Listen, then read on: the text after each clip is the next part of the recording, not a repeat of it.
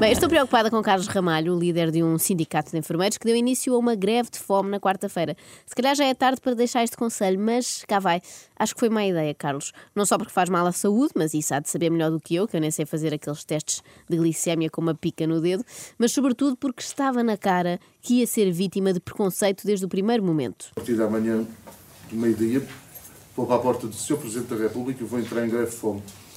Até o Governo resolver reiniciar as negociações com os enfermeiros. Ainda mal tinha acabado de proferir estas palavras e já estava a ser alvo de chacota pela sua, digamos, complexão física. Como quem diz, um gordinho a passar dias sem comer não é greve de fome, é um detox. Mais depressa entusiasma bloggers, não é? Daquelas bloggers de lifestyle, do que pressiona o Presidente da República. Eu acho que são piadas ignorantes, na verdade, porque é óbvio que uma pessoa de alimento sofre mais com uma greve de fome do que aqueles lingrinhas esquisitos que não gostam de nada, não é? Para esse é na boa. Já estão, já estão Já acostumados. estão, a não gostam, não, não vibram com comida. É que uma pessoa de paladar eclético cobiça tudo o que lhe passa pela frente. E ali em Belém passa muito, muita coisa boa, não é? Pastéis de nata, etc. Até porque os turistas são uns lambões. Foi inteligente arrancar com a greve ao meio-dia para ter a oportunidade de almoçar antes. Carlos contou mesmo aos jornalistas que optou por lulas recheadas. Não seria a minha escolha eh, para a última refeição. Não sei se já pensaram Também qual não. seria a vossa. Assim, sabendo que iam estar dias sem comer, o que é que comiam? Grão, cozido de grão. A sério, cozido de grão. Enche, não é? E enche, isso é bom. E grão. tu, Ana? Eu, se. Uma lasanha vegetariana.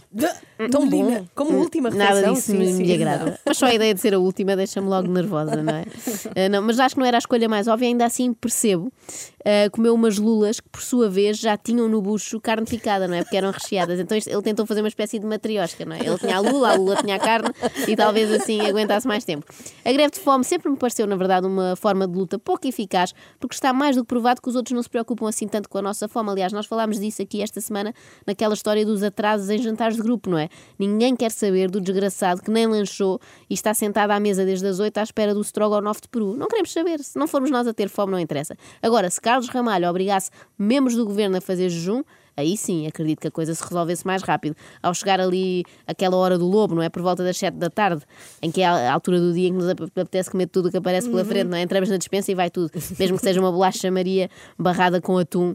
Eu acho que aí eles já acediam às, às exigências dos enfermeiros. É que depois há isto. Imaginem que os dias passam, passam, passam e o governo não cede. Carlos Ramalho continua ao jejum até quando, não é? Quando é que se para? É que neste caso desistir não é apenas sinal de ter perdido o braço de ferro político pode ser interpretado como sinal de gula. Já estou a imaginar os comentários. Se desistir na quarta-feira, por exemplo, ah, desistiu porque é dia de cozida em todos os restaurantes. Não? é? É chato, vai ouvir bocas desnecessárias. Uma colega do Sindicato dos Enfermeiros, Gorete Pimentel, contou que inicialmente a ideia era diferente, era uma greve de fome coletiva. Mas a ideia não passou de conversas. Pudera, não é? Greve de fome só soa bem na teoria. Na prática é pior do que fazer 24 horas seguidas de urgências no Hospital de São João. Uma outra enfermeira que nem sequer conhecia o Carlos discorda desta forma de protesto também, mas pediu aos filhos tendas e colchões para Carlos pernoitar nos jardins de Belém, porque ele está ali em frente à, à, à casa de Marcelo Rebelo de Sousa. Como quem diz, pelo menos que não apanhe uma pneumonia, que já temos trabalho a mais e enfermeiros a menos nos hospitais. Já Wanda, uma outra enfermeira, eh, diz que vários colegas ligaram a chorar com esta notícia.